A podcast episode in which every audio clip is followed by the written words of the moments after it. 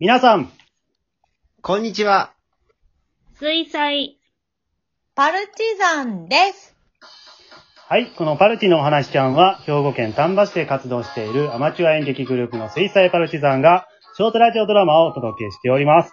本日もメンバーそれぞれの家からリモート収録でお届けをしていきたいと思います。私が団長でございます。今日もよろしくお願いいたします。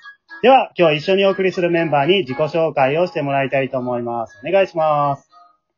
はい、えー、いっこく堂大好き太郎です。はい、いっこく堂、昨日ちょっと乗りましたけども、はい、そして、はい。えー、シルバニアファミリーに加入したい、センです。また、あの、夢と現実の狭間でさまよっております。そして、皆さん、こんにちは。シルバニアファミリーの赤ちゃん、かわいいと言い出したセンを困惑した目で見ているジョイです。はい。ということで、えー今日は太郎さん、せんちゃん、ジョイさんの3人と一緒にお送りしていきたいと思います。皆さんよろしくお願いします。イェイイェイ、お願いします。はーい。ね。えー、実はこれ、に3回目から収録が。ね。ちょっとあの、いっこく堂というお話がありましたけども、なぜかちょっと不具合によりまして、声が遅れて聞こえるよっていう状態になっておりまして、取り直しております、これね。はい。はい。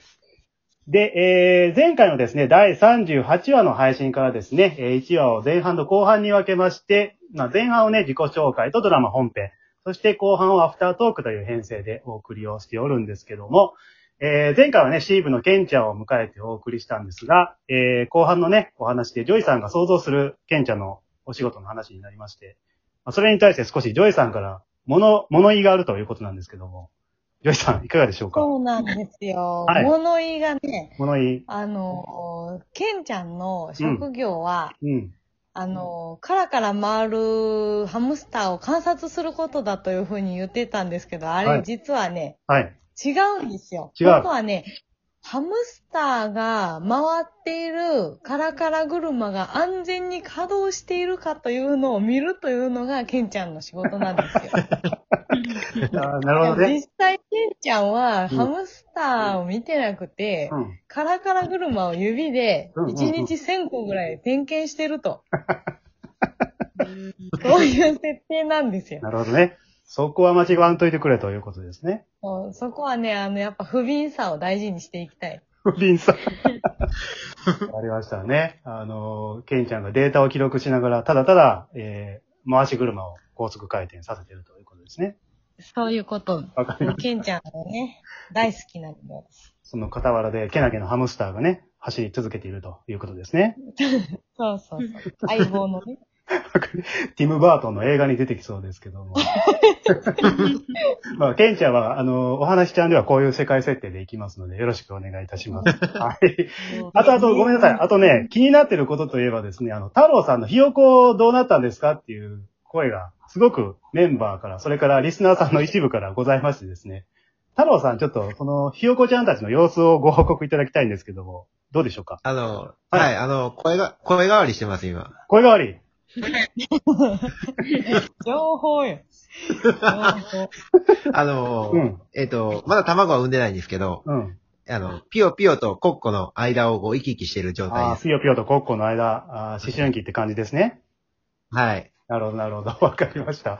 はいはい。ね、なんかあの、鶏の小屋を建てたって聞きましたけども。あ、そうです、そうです。小屋建てて、今日、初めてその小屋でお泊まりしてます。あお泊まりですね。初めてのお泊まりです。はい。誰が？太郎が？え、僕も？え？え？それは、僕、鶏が鶏が、あ、そうそうそう。あ鶏が僕は太郎さんも小屋に入るえ？入るかな？はいはい。じゃあね、また太郎さんのひよこ報告については定期的に触れていきたいと思いますので、太郎さんよろしくお願いいたします。はい。はい。では、えーそろそろ今日のラジオドラマをお届けしていきたいと思うんですが、今回は私が脚本を書きました、ヤブヘビの蛇足というお話をお送りしたいと思います。えーヤブヘビと蛇足、どちらもヘビという文字が入った表現なんですけども、えー超常現象同好会に所属する女子大生二人組のお話でございます。はい。で、先輩役をジョイさん、後輩役をセンちゃん、そして同じサークル仲間の高橋くんという役を、えー、太郎さんでお送りしたいと思います。はい。ではお聞きください。パルチのお話ちゃん第39話、ヤブヘビの打足。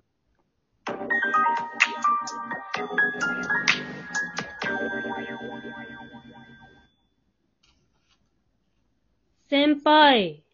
ん？そろそろ私が思ってることを言っていいですか？いいよ。これ、土の子じゃないですか？土の子、だよね。シマヘビとかマムシとかじゃ、ないね。こんな大根みたいな太さのヘビいないもん。じゃあ、土の子確定ですか？土の子、確定だね。まさかこんな普通にいるとは思わなかったですね。だよね。ここ、普通に大学の裏手の藪だもんね。先輩が言う通り、適当にやぶガサガサしたら出てきたからびっくりしましたよ。私もびっくりだよ。預言者みたいだもん。とりあえずみんなに連絡取りますね。ダメダメダメ。え、私たちだけで捕まえるんですか？捕まえるわけないでしょ逃がそう逃がそう。逃がすんですか？せっかく見つけたのに当たり前じゃん。私たち、ただの大学の超常現象同好会だよ。適当に伝説の生物の目撃地や心霊スポット巡って観光して帰ってくるゆるゆるサークルだよ。これはもう私たちの守備範囲超えてるって。確かに今日のこれも、大学校内で土の子探してみたの動画撮影ですもんね。探してみたって時点で最初から諦め入ってるよね。ロケ地をこの都会の中の大学校内で済ませてますからね。まあ、それで土の子出たんだけどね。そうそう。だってこれ、土の子だよ。私たちが見つけていい存在じゃないよ。そうか、そうですよね。後々私たち、伝説の生物を発見した女子大生って語り継がれるわけですもんね。うん、それは大変なことですよね。そうだよ。土の子を見つけていいものは、土の子を見つける覚悟があるものだけだよ。まあ、土の子、見つけちゃいましたけど。ははははは。しかし、これぞまさに、やぶからつついて土の子を出すですね。うまい。略して、やぶ土の子。略して、やぶ土だ。ということで、逃がしますか。そうだね。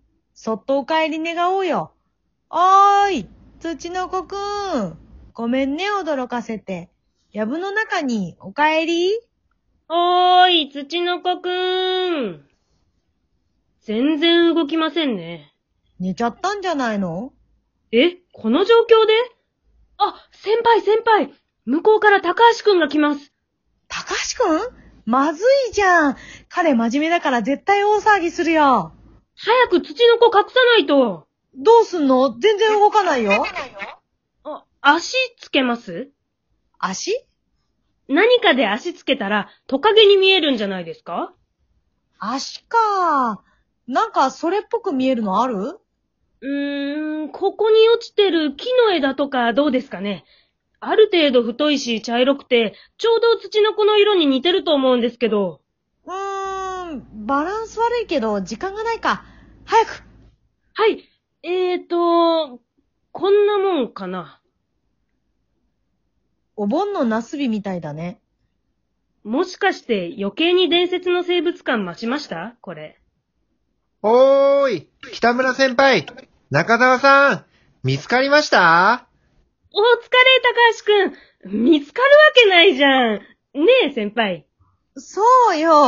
もう早く切り上げて打ち上げ行こうって部長に言っといてよ。はっはっは、そうっすよね。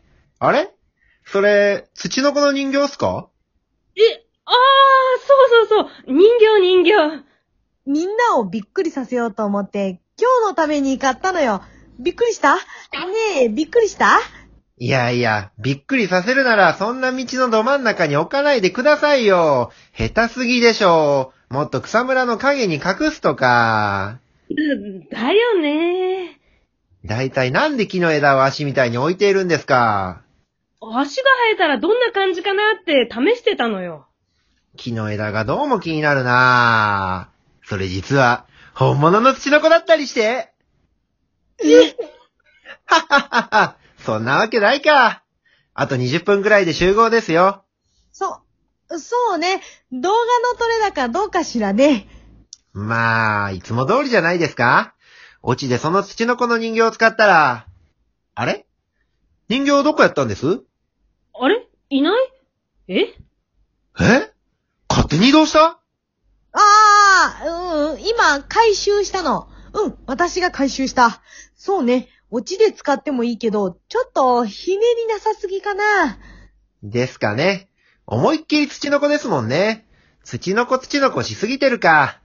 じゃあ、また後で。はーい。じゃあねー。ふぅ。あー危なかったですね。土の子、身の危険を感じて逃げたんですかね。でもさ、高橋くん、土の子土の子しすぎてるってウケるよね。だってあれ、土の子だからね。そんなこと言われても、土の子からしたらどうしようもないですもんね。しかし、最後の木の枝はまさに打足でしたね。いや、ほんとよね。土の子足よ。略してのこ足。これ将来の子次世が生み出したったんじゃない？やぶ土と、のこ足。そしたら後々私たち、やぶ土、のこ足を生み出した女子大生って語り継がれません？そうか。そういうことになるか。ほんと、やぶヘビだな。